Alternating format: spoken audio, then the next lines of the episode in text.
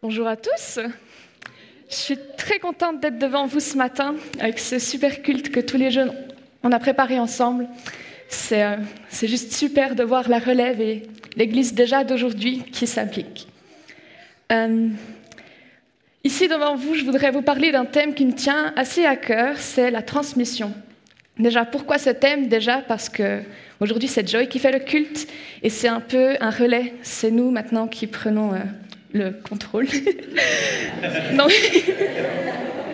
Euh, et aussi. et aussi parce que dans l'Église, il y a les jeunes, mais il y a aussi plein d'autres générations. Et puis dans ces générations, c'est important aussi de transmettre ce que Dieu nous donne entre nous. Euh, au début du culte, on a mis des Bibles sur les chaises, donc je vous invite à les ouvrir dans l'évangile de Jean, chapitre 1, versets 7 à 14.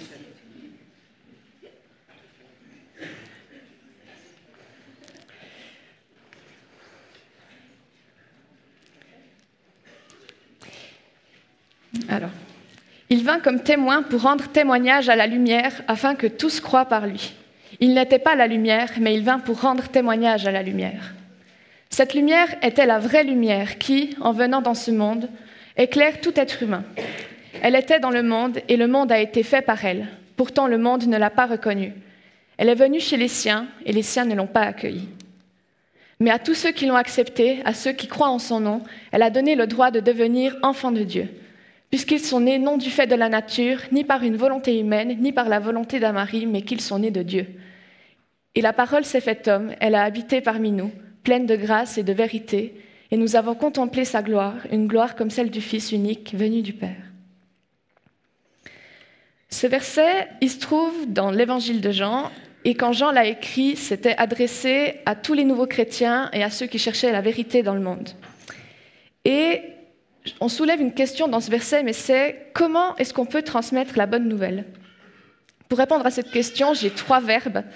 D'abord, accueillir à l'intérieur de soi, ensuite transmettre et témoigner à l'intérieur de l'Église, et ensuite oser aller parler à l'extérieur. La première étape, c'est d'accueillir à l'intérieur de nous. Il faut d'abord qu'on soit rempli de l'Esprit de Dieu pour ensuite pouvoir aller en parler aux autres. Et Dieu, il nous donne le choix de l'accueillir. Dans Deutéronome 30, 19, la Bible dit Oui, je vous préviens aujourd'hui, en prenant le ciel et la terre comme témoins, je mets devant vous la bénédiction, la vie et la bénédiction, la mort et la malédiction. Choisissez la vie pour que vous viviez, vous et vos enfants. Dieu il nous donne cette bonne nouvelle et il nous propose de l'accueillir. Il faut en l'accueillant ensuite, on peut enfin vivre selon ce que Dieu nous propose. Et après l'avoir vécu à l'intérieur de nous, on pourra ensuite la transmettre aux autres. En accueillant Dieu à l'intérieur de nous, on devient comme un porte-parole. Dans le verset qu'on a lu juste avant, dans Jean, les versets 7 à 8, on voit bien cet accent qu'on met où on doit rendre témoignage ensuite. Et pour illustrer cette image, j'ai ça comme image, c'est un phare qui se trouve en Islande. C'est un tout petit phare, il n'est pas très grand, vous pouvez voir par rapport aux personnes qui sont à côté. Il y a d'autres phares dans le monde qui sont beaucoup plus grands. Et je trouvais que c'était une belle image parce que c'est des tout petits phares, mais il y en a tout plein tout le long de la côte.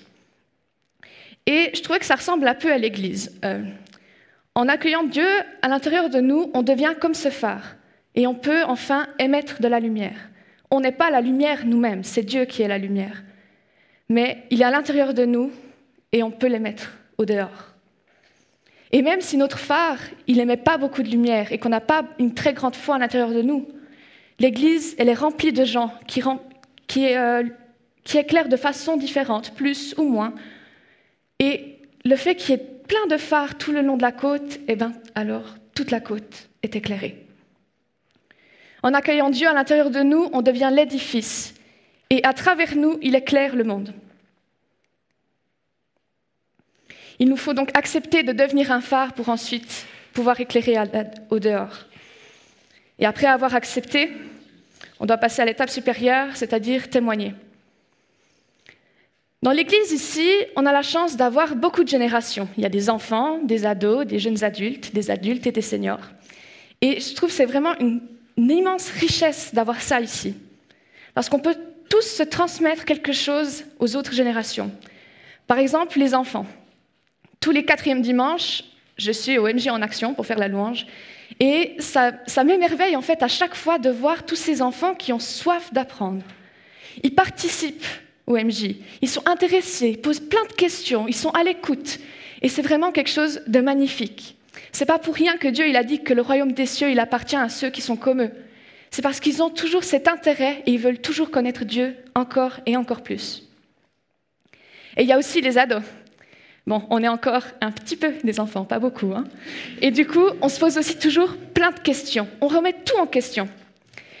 Et j'aimerais raconter l'histoire de ce qui m'est arrivé à l'école.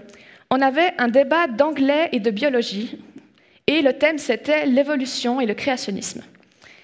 Euh, évidemment, c'était un débat qu'on devait faire, on était en trois groupes, et évidemment, moi je suis allée chez les créationnistes.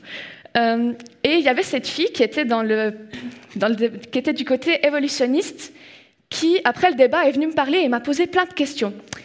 Elle me disait, mais c'est quoi être chrétien pour toi euh? Comment je fais pour aller au paradis? Tu penses qu'à quoi après la mort? Tu penses ça, ça s'est passé comment tout au début?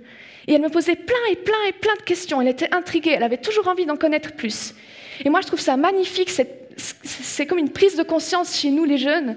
On, remet tout en question et on construit notre foi là-dessus parce qu'on veut toujours des réponses. Et qui est-ce qui donne toujours les meilleures réponses? Eh ben, C'est le Seigneur. Et je dis merci Seigneur pour ma génération et pour les jeunes comme nous, parce qu'on a le courage de remettre en question et on trouve des réponses. Et on les trouve chez Dieu. Et après, il y a encore les adultes. Bon, j'y suis pas encore, je ne peux pas parler d'expérience, mais je peux parler de ce que je vois. Euh, chez les adultes, il y a une expérience acquise qui est fascinante aussi. Euh, euh, je trouve qu'il raconte quand il raconte, j'adore écouter des histoires de quand ils étaient jeunes, ce qu'ils faisaient, et je trouve aussi que c'est magnifique les entendre parler de leur chemin de vie parce qu'ils ont ils sont pleins de richesses aussi, plein de témoignages et ils ont un parcours de foi, c'est juste incroyable. Et franchement, merci Seigneur pour ces adultes parce que c'est juste incroyable de les entendre parler, les témoignages de quand ils étaient jeunes, les témoignages de maintenant, c'est juste incroyable. Alors les adultes, je vous en prie, transmettez à vos jeunes vos parcours de foi, ce, qui était difficile pour vous, parce que peut-être que vos jeunes, ils traversent exactement la même chose et que ça peut les aider. Et les jeunes, je vous en prie, écoutez les adultes, parce que eux, ils ont déjà vécu, ils ont déjà vécu ce que vous, vous vivez maintenant, et ils peuvent vous aider.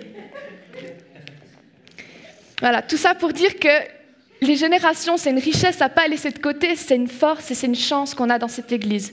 Et c'est pour ça qu'il faut témoigner à l'intérieur de l'Église pour qu'on construise notre foi ensemble. Et finalement, après avoir partagé dans l'Église, il faut oser sortir de l'Église. Pour ça, je vais faire une petite analogie. Voilà, une jolie photo de fleurs. Elles sont jolies, hein Vous voulez voir où elles vivent? Elles vivent là. C'est aussi en Islande, c'est un sol qui est rempli de soufre. Il n'y a presque rien qui vit, tellement il y a de soufre. Et pourtant, il y a des fleurs. Ces jeunes qu'on touche, c'est un peu comme des graines qu'on peut planter. La, graine, elle ne va pas grandir directement devant vous. Directement devant vous. Il faut un peu du temps. Et quand vous la plantez, peut-être que c'est quand quelqu'un d'autre va l'arroser qu'elle va grandir. Vous savez jamais à quel point vos mots ils peuvent aider, ils peuvent toucher et ils peuvent marquer. Alors quand quelqu'un vous pose des questions sur mais c'est quoi être chrétien, c'est quoi être ci, c'est quoi être ça par rapport à la Bible et à Dieu, et que vous lui répondez, ça va peut-être planter une graine. Et dans quelques années, quand quelqu'un d'autre viendra arroser cette graine et lui reparlera encore combien Dieu il est bon, eh bien cette graine elle va peut-être pousser et la personne va peut-être se convertir. Peu importe l'environnement où elle sera, même ici où il y avait du soufre, les plantes peuvent pousser. Alors vraiment, je vous appelle à oser et aller parler aux autres, à ceux qui en ont besoin, de combien Dieu il est bon, parce que si personne ne plante, rien ne pousse. Dans Matthieu 28, 19, Dieu dit Allez et faites de toutes les nations mes disciples. Et c'est le même appel que j'aimerais lancer ce matin. Allez-y et osez.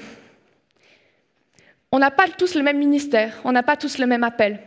On ne doit pas tous évangéliser, on ne doit pas tous conduire la louange, on ne doit pas tous donner un message. Mais Dieu, il nous appelle tous, il nous appelle chacun de façon individuelle pour agrandir son royaume. Il y, a plein, il y a plein de personnes au dehors qui sont non chrétiennes et qui ont besoin d'un sauveur, qui se posent des questions. C'est difficile dans leur vie. Et elles n'ont pas encore accueilli la lumière.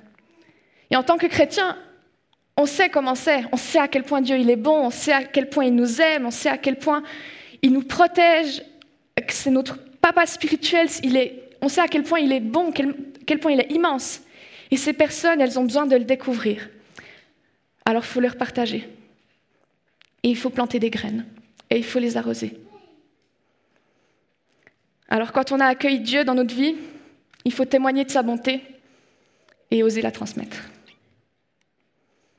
Merci.